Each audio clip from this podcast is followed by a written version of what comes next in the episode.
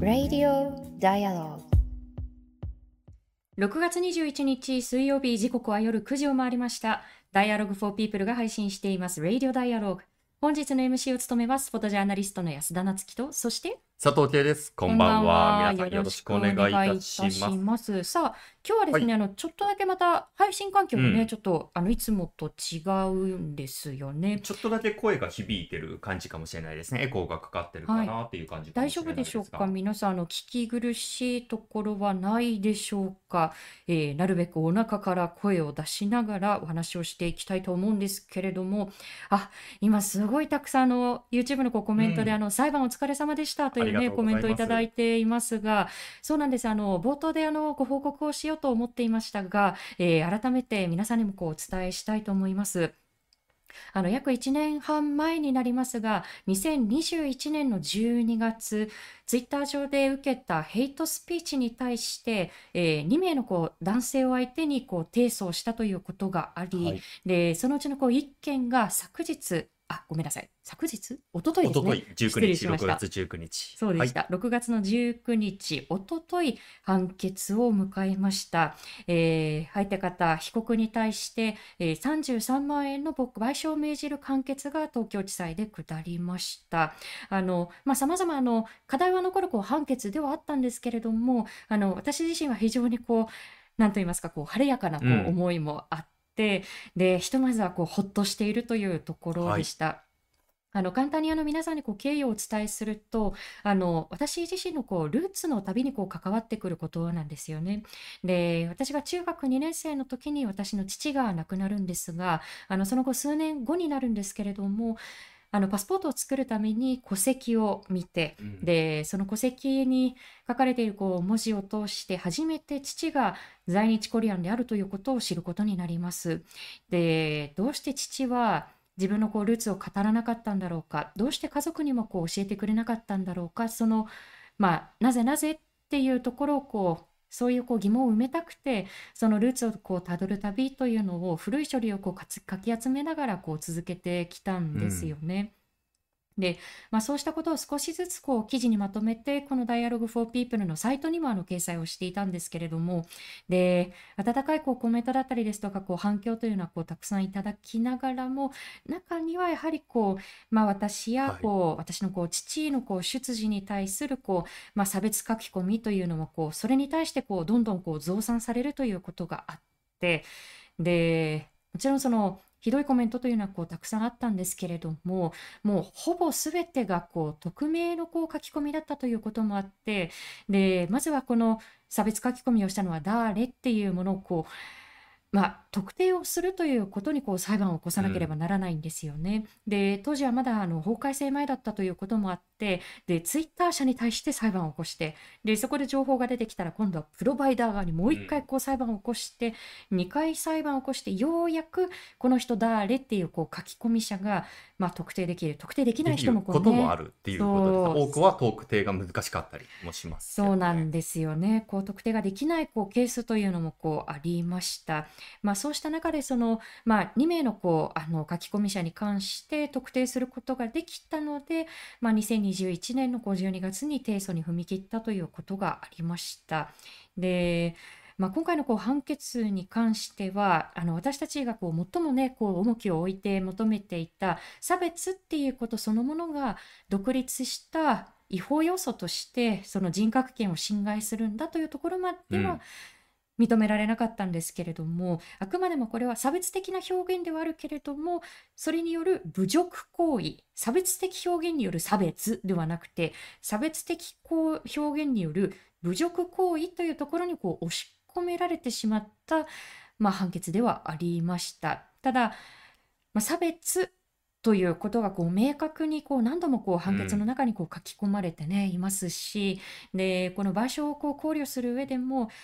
まあ、侮辱って本来はね、はい。すごくこう、賠償が低いというふうに言われているんですけそれ自体れども、が大きな問題ではあるんですけれども、もうそうなんです非常に。低くて、まあ、これが本来のあの、まあ、本来のというか、この差別要件のない侮辱であれば、まあ、10万から15万ぐらいでだったのではないかという話もありまうすね。ーん、なのでやはり、まあ、その賠償の額をこう算定するにあたっても、これがこう差別的な表現だからということが考慮されたということが、まあ、判決を読み解いても伺えることでした。ね、差別ということがやはりこう深刻なことなんだ、深刻な被害なんだということを、まあ、裁判所がこう受け止めたという意味では、あの私自身はこうあの一つ、まあ、一歩前に進めたかなというこう気持ちでこのうん。判決を見つめています。で、ただもう一件ですね、あの、もう一つのこう訴訟に関しては、実は昨年の5月のうちにこう和解に至っています。で、和解って、あの、なんかこう双方がこう合意して、うん。よかったね、響きがね、円満にっていう。そう、そんな風にあの、まあ、響いてしまうような言葉なんですけれども、まあ、実は私自身としてはこう本望ではないと言いますか不本意なこう内容だったと思っています。で、あの相手方男性はですね、あの代理人を通して、まあ、自分は反省しているんだというこう趣旨のことを主張してきたので、で、相手反省してるじゃんっていうことで、まあ、裁判所側が非常にこう強く和解を進めてきたんですようん。ね。で、裁判所側が特にその差別っていうことのこう、まあ、深刻さといいますか、まあ、それに対してこう関心を示しているようなこう様子もなかったですうこのままこう判決を求めても、まあ、いい判決は望めないだろうというこう風向きになってきて、まあ、もしこう、まあ、和解をこう進めるのであれば、せめて、まあ、意味あるものにしたいということで、まあ、被告側のこう男性に対してカウンセリングをこう提はい供するようなこう機構があの、まあ、プログラムを考えてくださった加害者プログラムをちゃんとこう受けてうくださん。いね。で、そのプログラムを受けて自分の加害行為と向き合って、で、それをこう言語化して、で、それをこう繰り返さないためのこう一助にしてほしいということで、その受講というものをこう和解の条件にして、まあ、不本意ではあるけれども、こう和解をしたというこうことがありました。まあただ残念ながら、まあ、もしこの例えばねカウンセリングを受けたとしてもこれをそれをこう真面目に受けなかったりとかこうカウンセラーのこう話を全然聞かないっていうふうになると不成う立ですよん。ね。的な文言に触れますけれども密入国ですよね。犯罪ではって。あれ？一瞬落ちてあ一しまっ瞬落ちた。てしまったかな？再接あれ？続。今、えー再接続になりましたあかね。あれ？一瞬落ちてしま一ったかな瞬落ちてと。しまったかな？あ途切れていたすいま今、せん。復活してますかね。あ、聞こえませんでした。くるくるになった途中、途中あ、今復活しました。すいませんでした。申し訳ありません。今聞こえていますということで、ちょっとごめんなさいね。いつもとこう配信環境が違うので、もしかすると接続が少し不安定な面もあるかと思うんですけれども、ちょっとあの気をつけながら、えー進めていきたいと思っています。どこまでお話が伝わったでしょうか？カウンセリングで途切れていたというこ。とですよね。はい、すいません。あの、はい、フォローしていただいてありがとうございます。で、うん。カウンセリングをこう受けてくださいねということでこう合意をしていたんですけれども、まあ、カウンセリングを、あのーまあ、カウンセリングプログラムを受けなかった場合うというよん。りも、その、まあ、例えばその被告側がその、まあ、カウンセリングのこうプログラムを、あのーまあ、受講したとしても全然こう真面目にこう受けなかったりとか、まあ、あのカウンセラーのこう話を全然聞かないみたいなこうことがあったらそれは不成立なのであの違約金がかかりますよっていうこう条項を入れていたんですけれども、まあ、被告側はその事前通告なくその違約金だけをポンと支払ってでそれであのもう終わってしまったという感じだったんですよね。だからやっぱり最初からそのまあ、受ける気がなかったということにこうなります。非常にこう残念なことではあるんですけれど、で、その被告側のこう書き込みというのが、あの、こんな書き込みだったんですよね。あの、ちょっと具体的な文言にこう触れていくんですけれど、うーん、あの、まあ、私やこう家族のこう出自に対して密入国ですよね犯罪では逃げずに返信しなさいというあのうん言葉だったんですけれど逃げずに返信しなさいっていうふうにこう書いていった側が、まあ、真っ先にその責任から逃げてしまったということはとても残念なことではありました。であの加害者が加害を繰り返さないためのこうあの措置ってとても私はあの大切なものだと思っていてただやっぱりこう民事裁判を通してしかもこう原告のこう自助努力でそれをやっていくってすごくこう困難なことで、まあ、今回も私たちがその、まあ、カウンセリングをこう、まあ、あのやっているようなこう機構を知事に紹介してもらってそこと打ち合わせをしてじゃあこういうプログラムだったらできますよっていうことを、まあ、打ち合わせを重ねてで被告側にこれどうですかっていうふうにこう提示したっていうこう経緯があって。まあ、民事でっていうことは難しいかもしれないんですけれども、まあ、刑事裁判にこうなるようなこう深刻なこうケースに関してはせめてやはりこう公的な仕組みとして、まあ、加害者のこうプログラムをこう受けるとかあのそうした仕組みそのものがこう必要になってくるのかなというふうには私自身感じています。で他にもその、まあ、裁判をこう行わなくてもそもそもまあ、ずっとこう国連からこう求められているような国内人権機関というものがこう創設されていたらもっとこう安心して訴訟に踏み切らずにこう、まあ、駆け込めるこう先というのができますしあるいはその包括的に差別を禁止するというこう法律があればあのよりやはり差別というものがこう判決の中で明確に出されていくと思うんですよね。でそうしたことをこうまあ、裁判を通してこうその仕組みのこう欠如っていうものがこう伝わればなというふうにこう思ってきましたし社会の枠組みそのものをこう前に進めるというこう意味で私たちもこう関連するような取材はねこれからもこう続けていきたいと思っています。はい、YouTube でもトマトさんコメントいただいています、えー法律も変えていかないと差別に対抗できないと思います。裁判官も法律の枠組みで判断せざるを得ないでしょうからということで、うんまあ、まさにその通りなんですよね。あの本当にあの僕たちからしてもあのちゃんと書いてくれたなという思いはあるんですけれども、あくまで現行法上の中で最大限やったというだけであって、包括的な差別禁止条約かあ法律が求められているということもよりくっきり見えてきたなと思います。うんさああの今日はですね私自身のこう裁判をこうあの取材してくださったお一人でもあるんですけれどもあのゲストをお迎えしてのこうこうあのさらにこうこのヘイトのことだったりですとか、えーそして沖縄のことについて掘り下げていきたいと思っています。えー皆さんあのご存知の方多いと思いますが6月23日は沖縄慰霊の日です。で沖縄戦犠牲者の霊を慰め世界の恒久平和を願う日として沖縄県では条例により休日として定められています。えところが戦後78年いまだ多くの犠牲者の方々のこう遺骨が残る地で日米両政府による軍備の増強というものがこう続いてきました。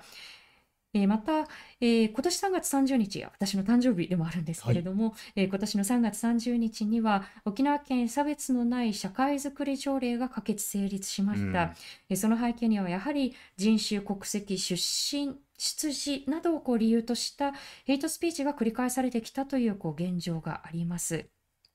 えー後ほど沖縄タイムス記者の阿部岳さんと一緒にこの沖縄慰霊の日の祈りとそして差別的な構造について考えていきたいと思っています。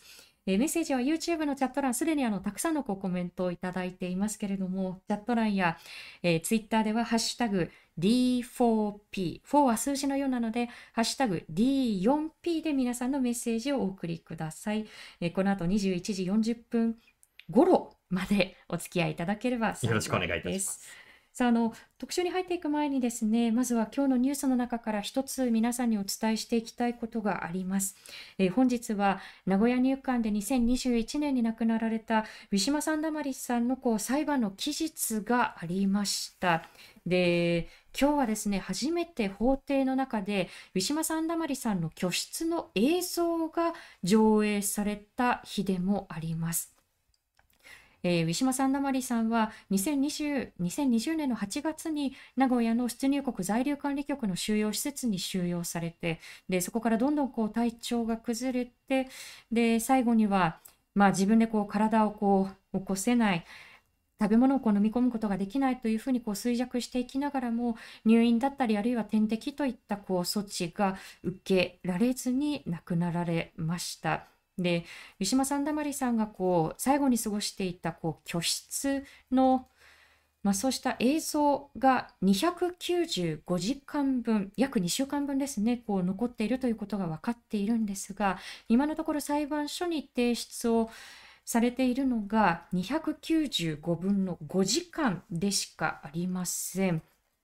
で、その5時間分のうち今日は約3時間強が、えー、法廷でこう上映をされたそうなんですけれども、あのただ全部が全部傍聴者にこう見えるような形ではなくて例えばウィシュマさんがこうあーっていうふうにこう大きな声を出すところだったり、まあ、の着替えの部分はまプライバシーにこう関わるということなのでで一部は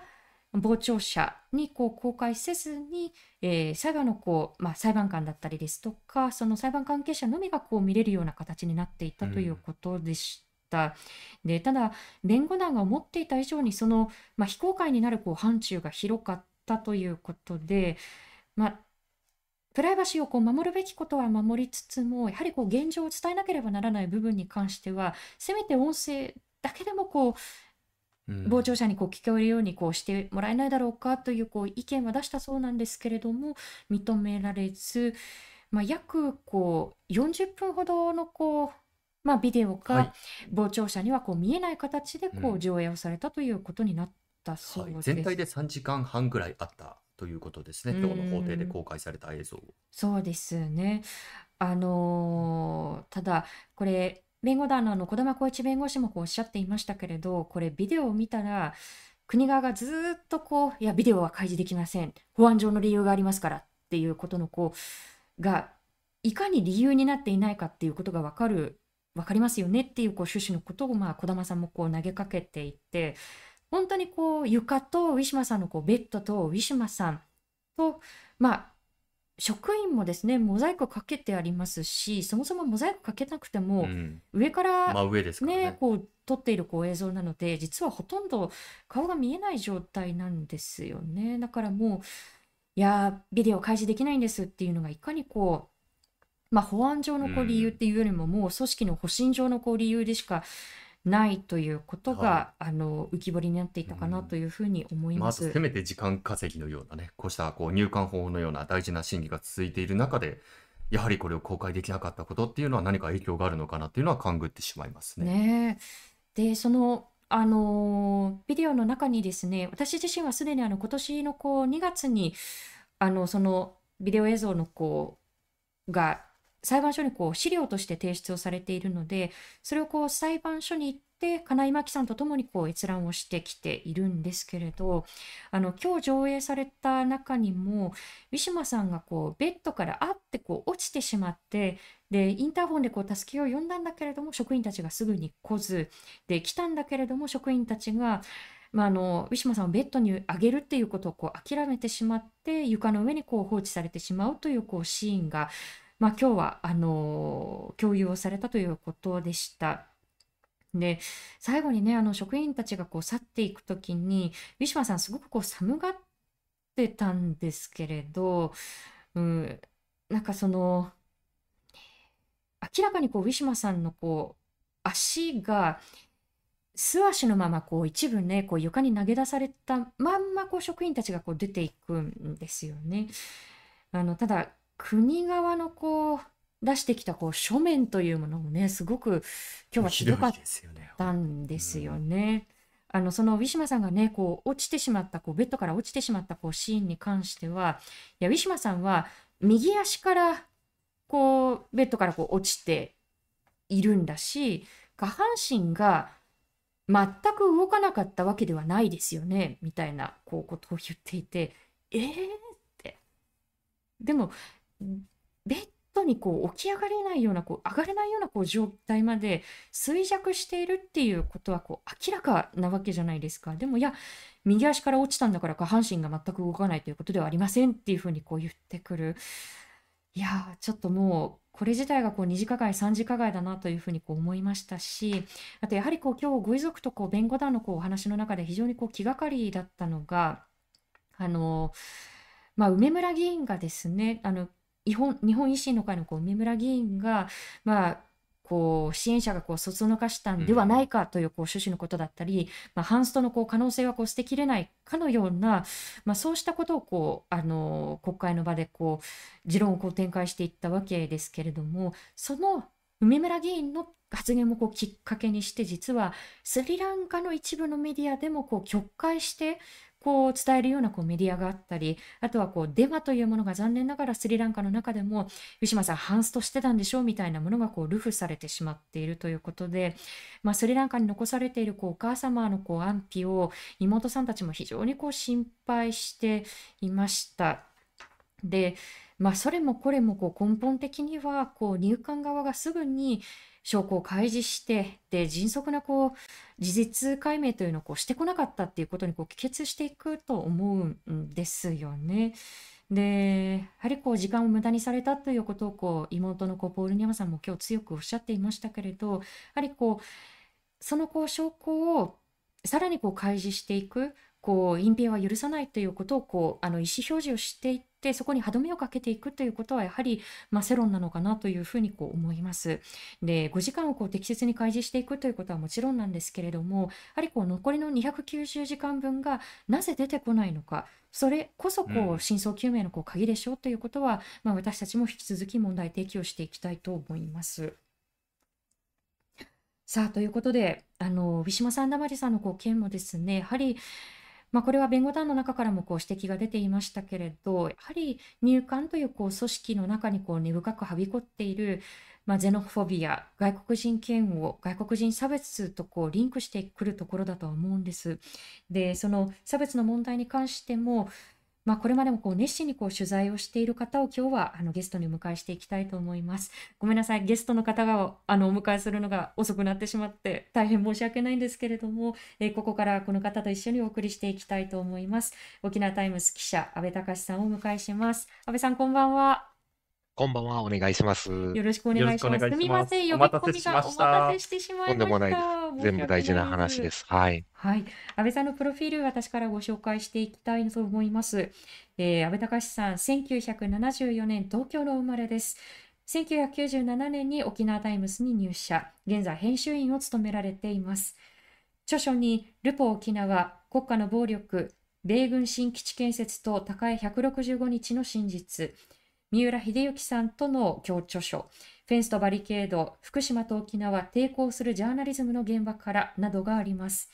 え YouTube ではですね、あの、安倍隆チューブということで、あの昨日はですね、私自身の裁判についてもね、発信をしてくださって、はい、いましたけれども、丁寧にありがとうございました。見てくださったそうでありがとうございました。はい、改めてよろしくお願いいたします。お願いします。さあ、あの冒頭でもあの皆さんにこうお伝えしたんですけれども、えー、あさってですね、6月の23日、沖縄慰霊の日を迎えることになります。で、そもそものところからこう伺いたいんですけれども、この沖縄慰霊の日というものがどういった日なのかということから改めて伺えますか？はい。あの、日本軍のですね、牛島満という司令官と張勇という参謀長がいて、はい。2人のトップですけれども、この2人がその自殺をしたので、組織的な戦闘が終わった日ということになっているんですね。で、ただ6月23日の未明と言われていますが、あの、実際は22日だったという説もあったりして、えで、あの、いずれにしてもその司令官の死を、あの、組織的戦闘が終わった日としているんですが、ただ、あの、この司令官はですね、死ぬ前にその最後まで完闘せよというような言葉を残して死んでいくんですね。うん、で、兵士たちはそれで降伏ができないので、その後もずっと戦闘は続いていて、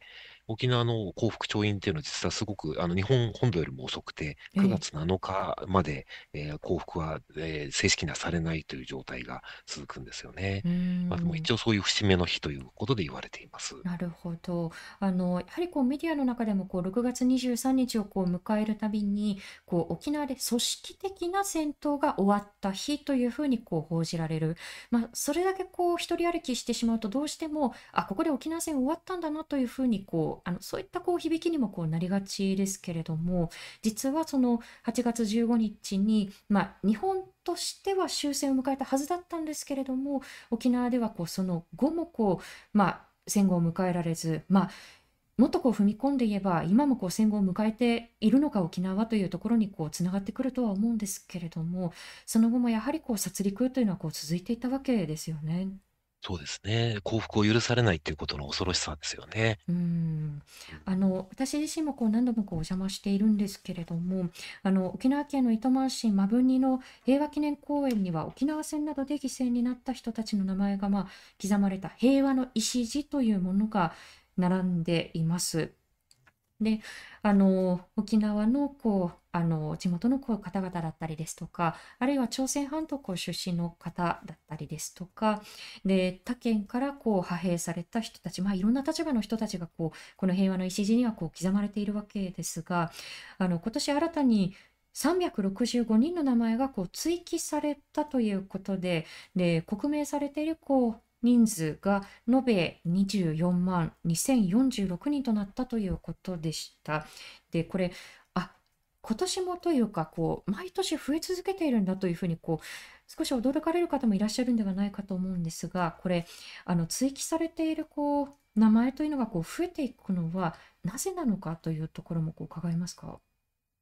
はい。あの、結局、その全貌が分かって、まだまだいないということの象徴だと思うんですよね。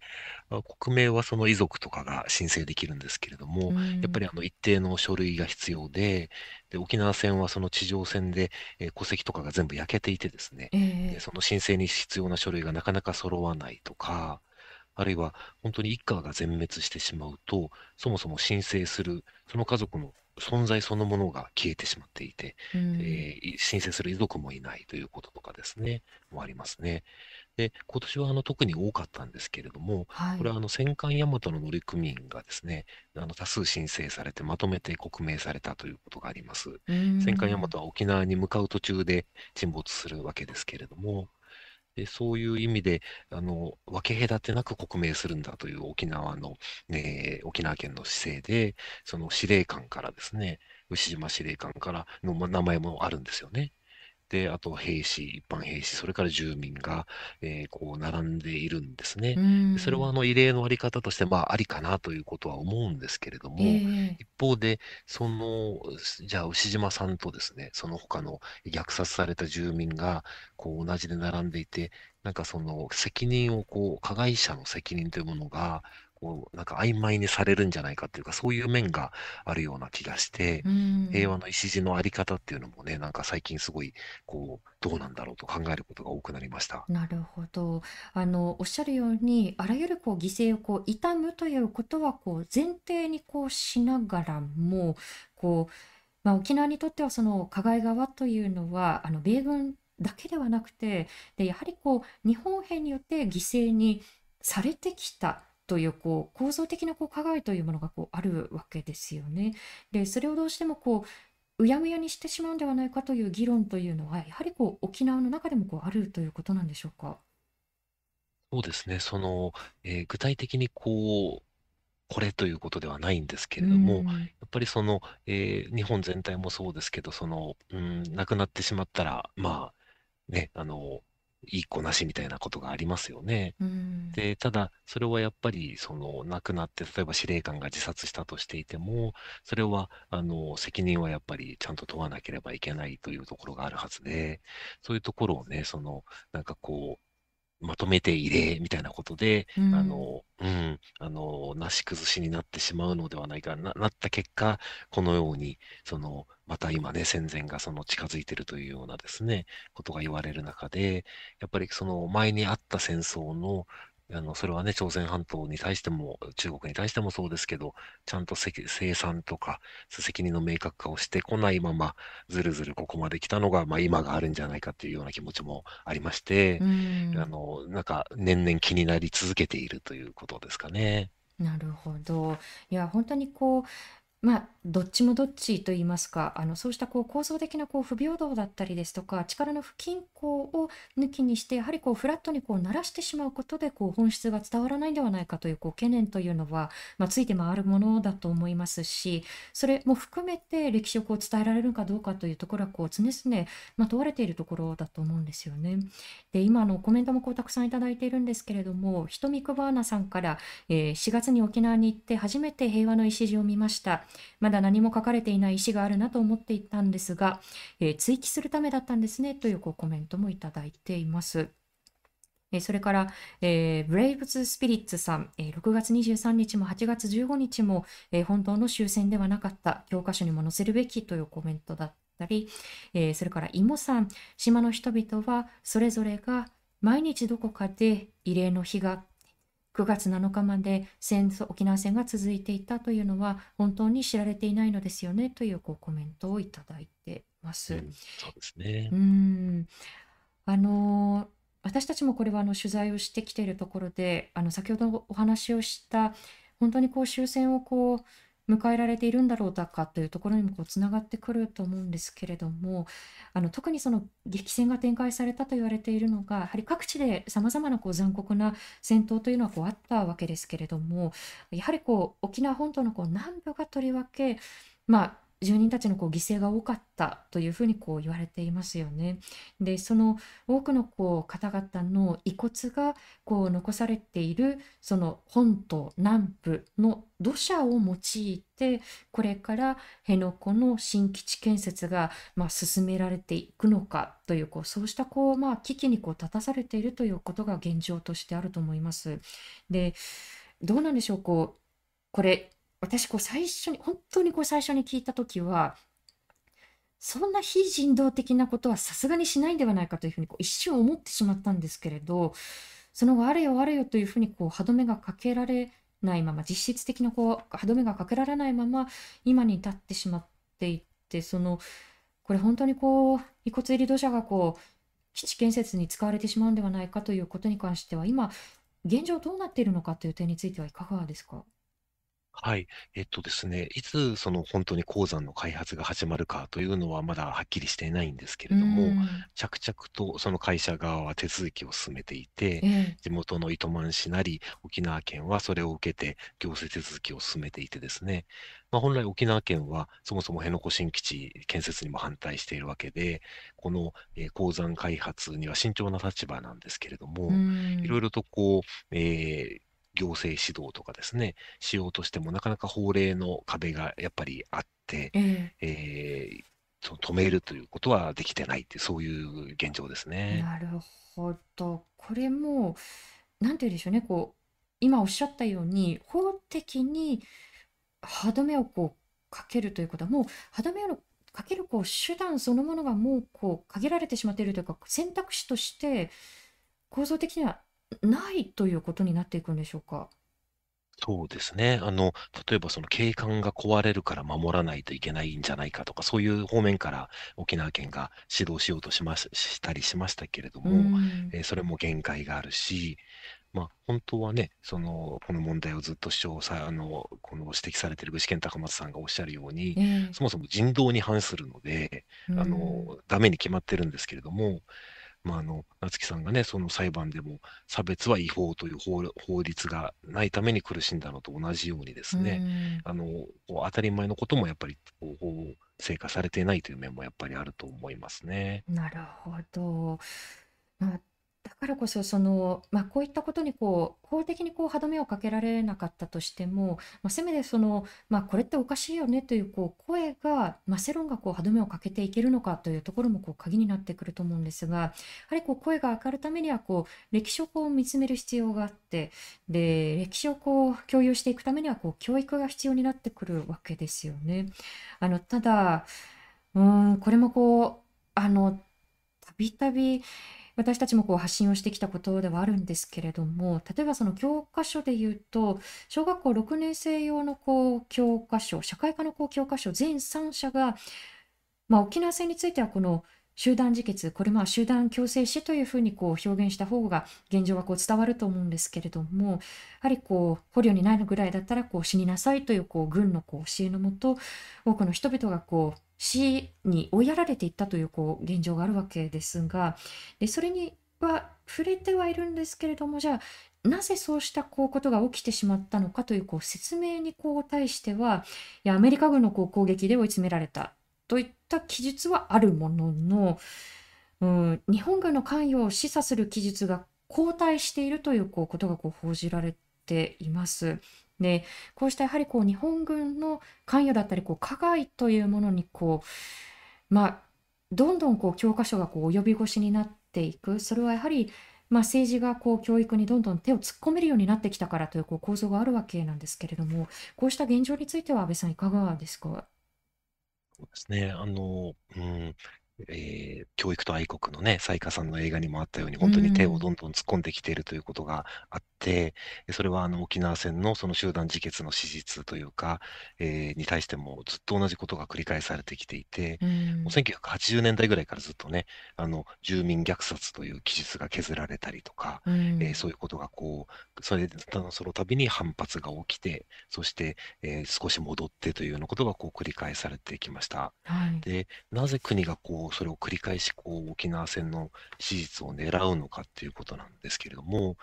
ぱりその、すごくその沖縄の戦争は特殊だったんですよね。その、本土は空襲被害でしたけれども、うん、主に空襲被害でしたが、沖縄戦はその地上戦で目の前にその加害者がいて、敵がいて、味方がいて戦ってると。で、しかもその敵、味方と思ってて、友軍と思っていた、えー日本兵が実は加害をするということが、えー多々ありました。で逃げ場所を奪ったり、あの自然豪のガマですね。ガマを、ここは俺たちが使うんだということで、住民が避難しているのに追い出して、えー住民を戦場に追いやるとかですね、食料を奪っちゃうとか、えーそれから住民をあのスパイ視して、えー虐殺するとか、で、そういう史実があって、集団自決も先ほど説明してくださったように、その、この死になさいということを事前に言っていて、でしかもその、えー、軍の貴重貴重な装備である手榴弾とかを渡すわけですね。はい、で、これがその命令関与になるわけですけれども、そうやってその住民が、えー、強制的に集団死に追い込まれていくということがありました。で、そこからその沖縄の人々がえー、こうこの本当にひどい体験を通して学んだことは、軍隊は住民を守らないっていう、その、この一点、あのこの言葉に象徴されるその沖縄戦の教訓というものがあります。で今、この国がですね、そのまた戦争にこう向かおうとしているときに、あの、やっぱり宣伝としてはやっぱり住民を守るんです、米軍は、あるいは自衛隊はということで、そういう私はプロパガンダだと思いますけれども、そういうことをしていくときに、いいえ、守りませんでしたというその78年前の事実ですね。これがとても邪魔で、だからその繰り返しなかったことにしようということを、その、うん、やろうとするっていう、そういうことだと思います。うん、あの今あのコメントもいただいています YouTube であの妹さんから軍人であったとされる鉄血勤労体、えー、少年の強制徴用というふうに書いてくださっていますがで亡くなった叔父の遺族年金はありましたが非戦闘員である戦没者かっこ子どもや女性高齢者には何も賠償や保証がありません。みんなが理不尽を感じてきました沖縄戦というコメントをいただいています。えー、それから、ね、あの、はい、あ、どうぞごめんなさい。あ、あの、いや、あの、こうやってその戦後の保障でもですね、あの、そうやって分断をしていくわけですね。軍に協力したもの、えー、協力しなかったものには、あの、保障がなくて、協力したとされるものには、えー、保障があってということで、えー、このコミュニティがどんどん分断されていくということもありました。なるほど。あの、今のこう分断といいますか、この引き裂いていくというこう意味では、やはりこう私自身、この教育の問題だけではなくて、昨年の秋にこう起きたことというのをこうどうしてもこう思い返してしまうんですよね。あのこの辺野古のこう新基地建設にこう反対するこう運動というのはこう長らく続いていて、で多くの市民の方々がこう自分たちのこう自助努力によってこう座り込みというのをこう続けてきたわけですけれども、まあ、そこに、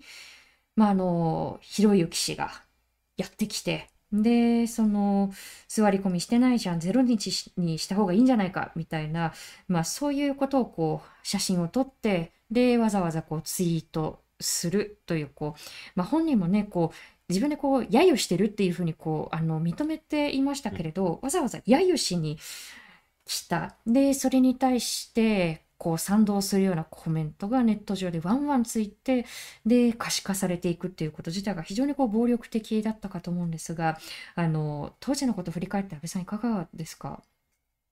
そうですね。今言われたように、そのワンワンついたいいねとかリツイートの数ですね。25万ぐらい当時あったんですけれども、これがやっぱりまずすごく深刻に、えーこう沖縄の人々を傷つけたと思います。あの、本当にこの話してて急にこう目に涙を浮かべる人とかですね、何日も眠れないっていうような声も聞いたんですよね。沖縄で私暮らしているので。で、あの、それは何かっていうと、やっぱりこの数の力なんだと思うんですよ。数の暴力なんだと思うんですね。その、えー、ひろゆき氏はその嘲笑いに来てるんですけど、はい、人間はやっぱりその人を嘲笑うときに、僕の方が有利だと思ってるから笑えるんだと思うんですよ、ね、ニヤニヤするんですよね。うん、共感の笑いとはもう全く違って、うん、自分が安全地帯にいて、笑って済ませられる。例えばそのひろゆき氏だと、多数日本人の側で男性でっていう中で、その辺の子で反対してる人をいくらその、えー、笑いのめしてもですね、結局その反撃されたとしても大したことないっていうことを知っていて、だからこう安心して笑う。でそこはやっぱりその、えー、さっきもおっしゃったようなその構造の、うん、まあ、あの、力のあるもの、ないものの、その構造があって、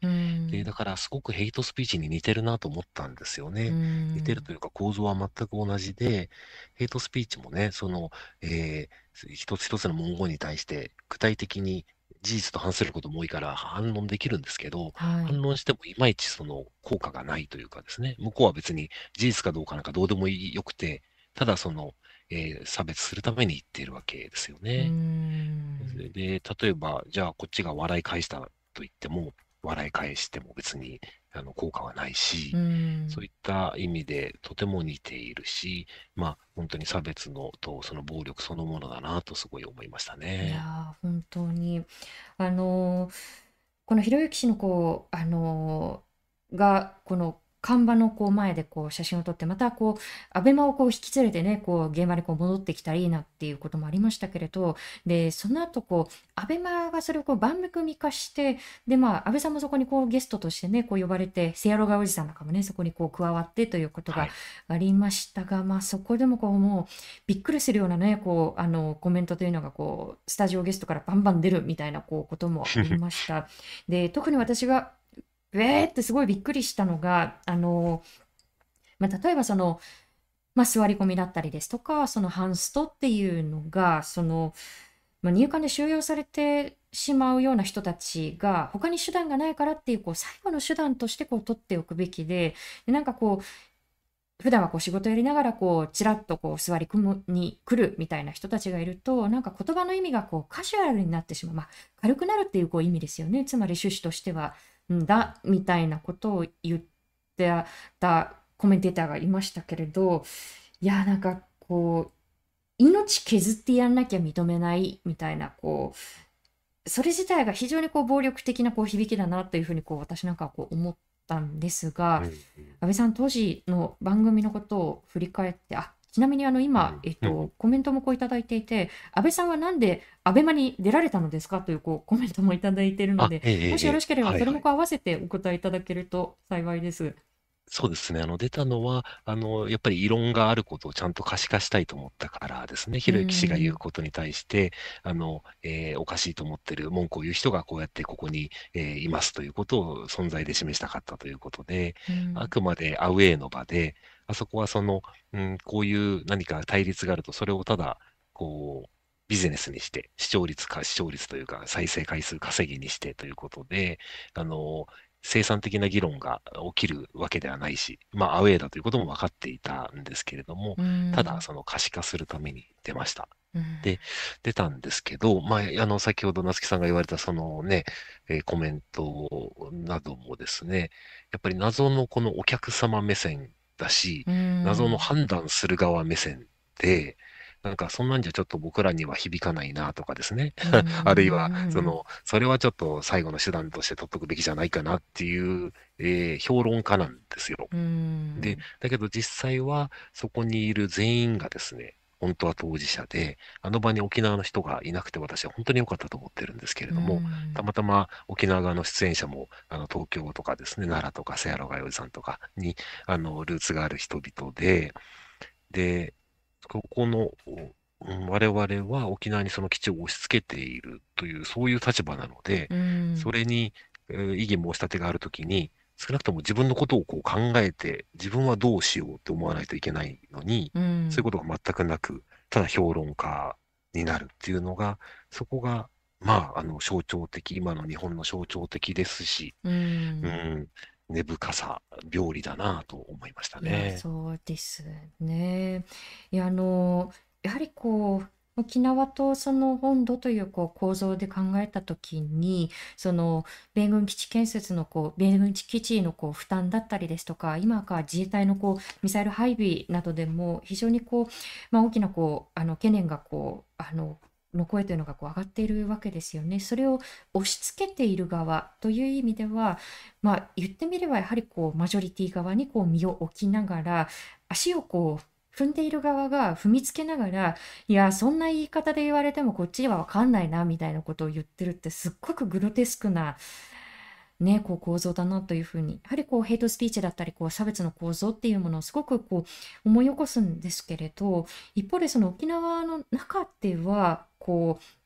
まあ、ヘイトスピーチに対応するということで沖縄県の差別のない沖縄県差別のない社会づくり条例ということで今年の3月30日可決成立ということででこれはまあ沖縄の中でもこう例えばマイノリティに対するこうヘイトスピーチがこう起きてきたということが背景に挙げられると思うんですがこれができるようになったこう経緯だったりどどういった条例ができたのかということについては安倍さんいかがですか？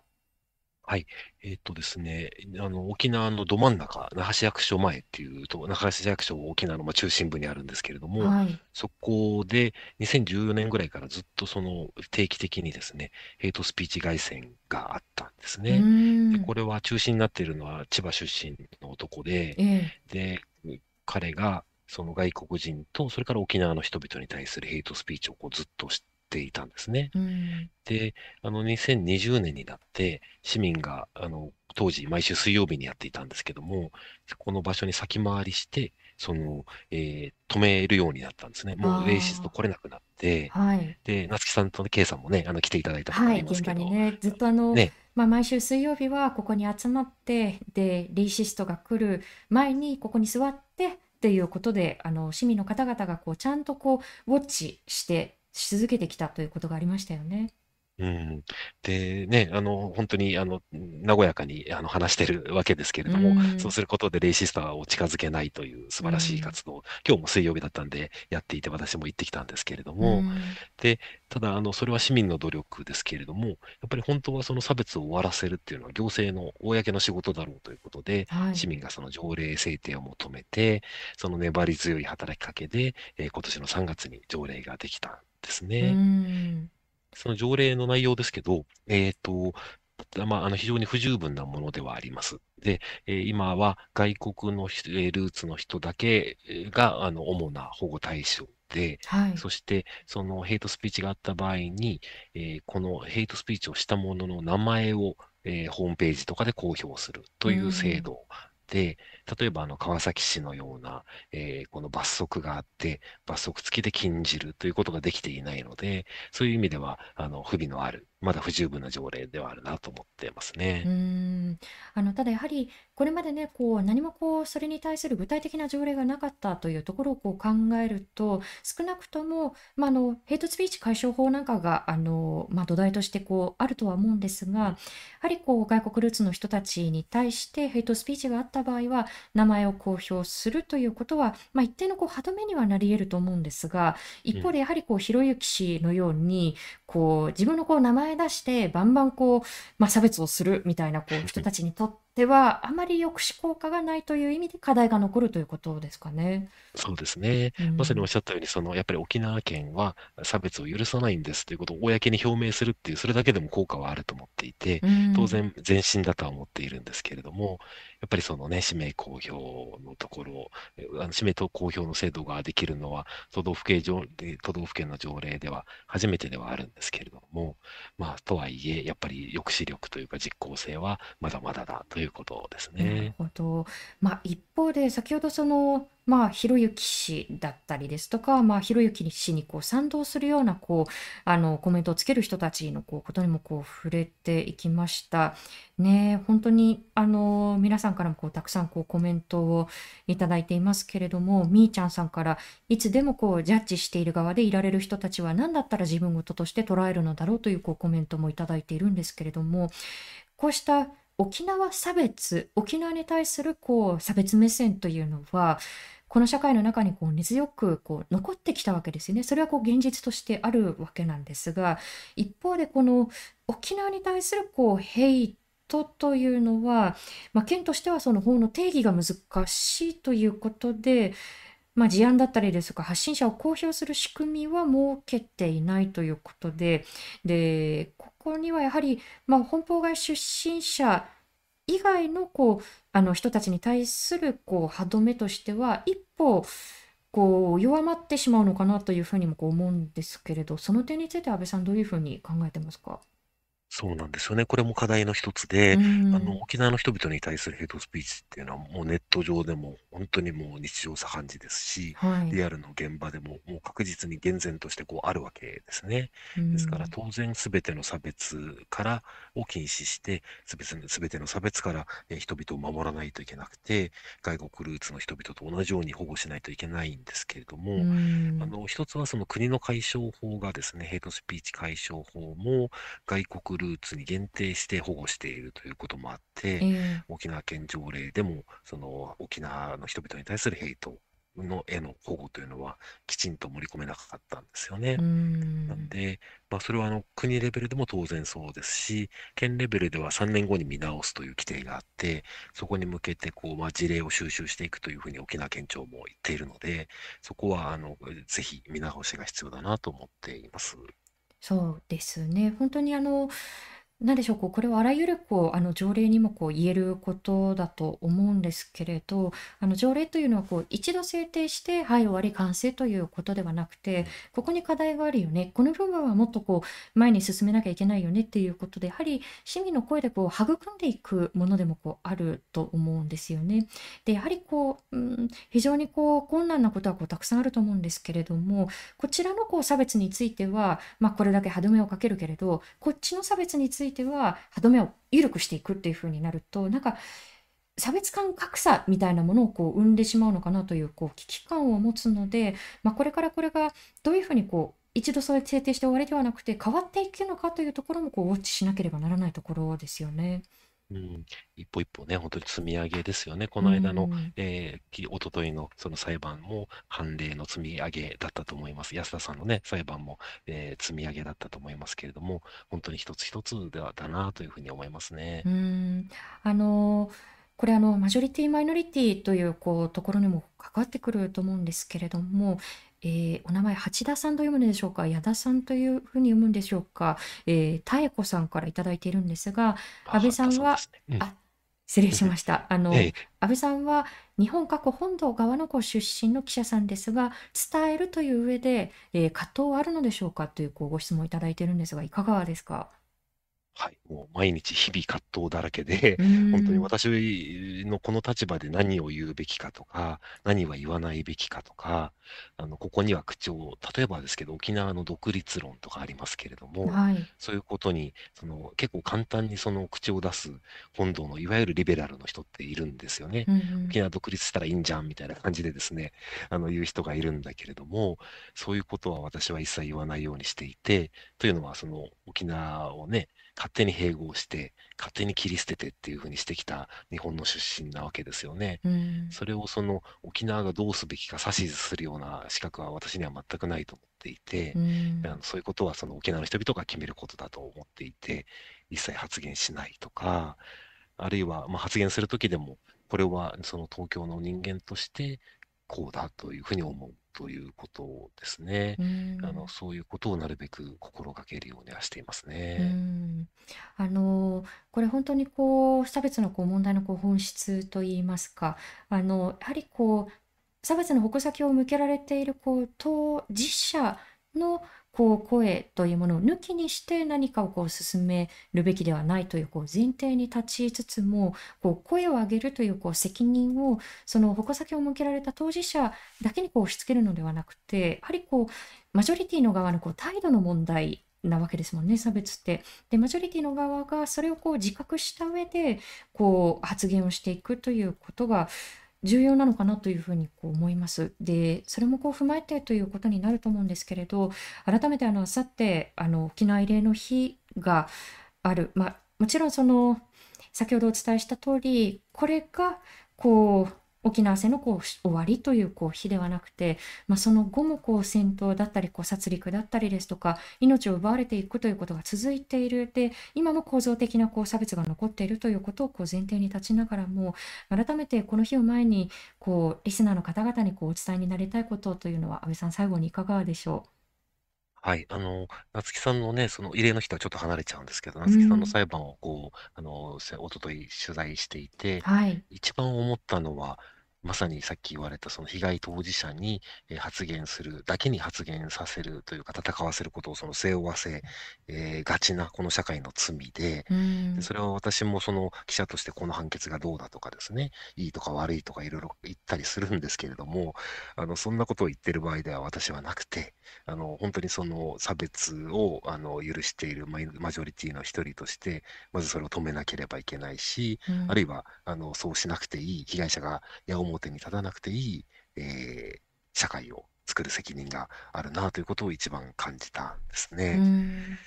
で、あの沖縄戦の考えるにあたっても、あの私はその東京出身なんで、はい、まさに先ほど八田さんが言われたこととも通じるんですけれども、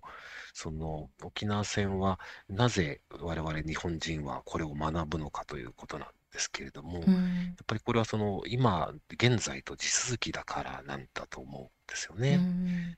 でその本土の戦争と先ほどもちらっと言った沖縄の戦争って全然違っていて、まあ、どっちが重いとかどっちが真の被害とかそういうことではないんですけれども、えー、ただあの現に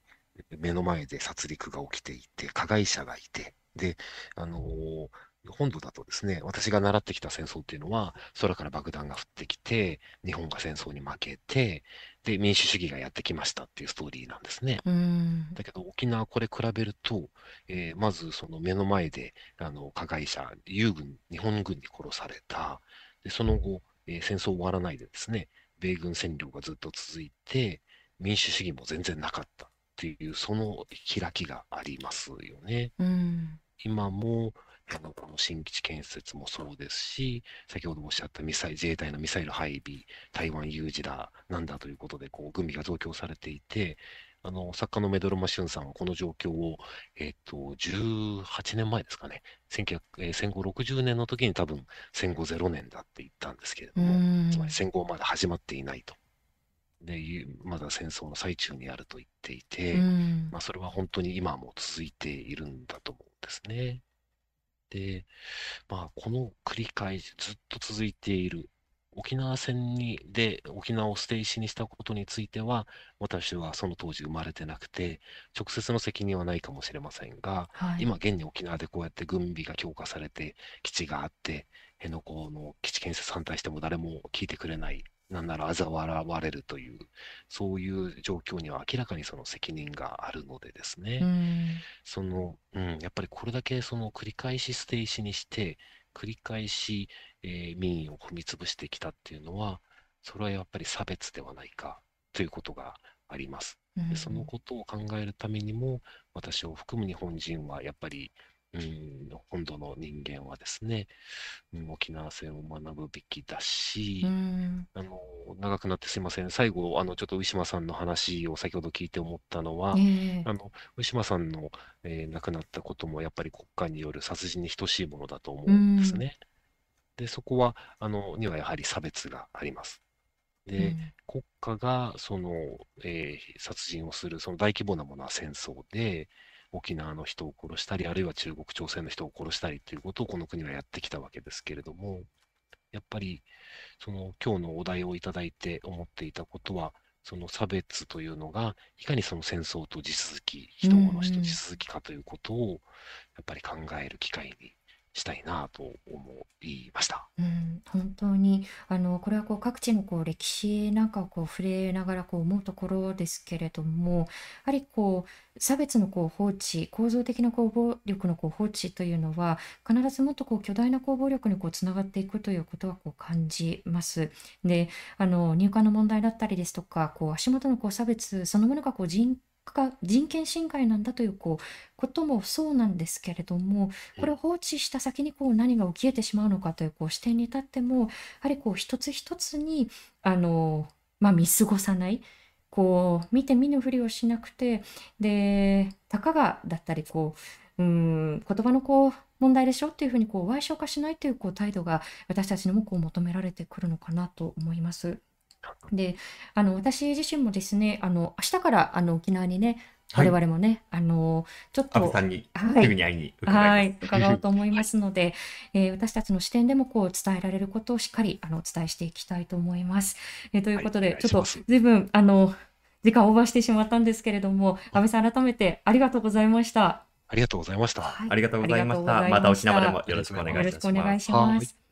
さあ、今日の放送をもう一度聞きたい方、Dialogue for People の YouTube チャンネルにアーカイブをしていきます。今後の放送のお知らせもいたしますので、チャンネル登録よろしくお願いいたします。えー、今日の放送は Spotify、Apple Podcast、Google Podcast、Amazon Music Podcast でも聞くことができます。えー、そしてこのレディオダイアログはサポーターの方々のご寄付で支えていただいております。えー、よろしければダイアログフォーピープルのワンタイムサポーターやマンスリーサポーターへのご登録もよろしくお願いいたします。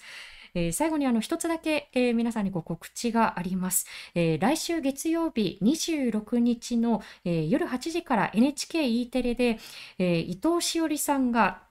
えー、私自身のこうルーツをこう巡る旅というのも最初から、うんずっとこう追いかけてくれていてですね、あの韓国までこう一緒にね、あの親戚に会いに行ったりということもありましたが、えー、ついにハートネット TV で、えー、それが番組になります、はい、えー、26日月曜日の夜8時から放送ということで、この配信の中でもしおりさんにそのルーツのためについてお話をしてもらったことがありますが、えー、番組としてもぜひご覧いただけたら幸いです。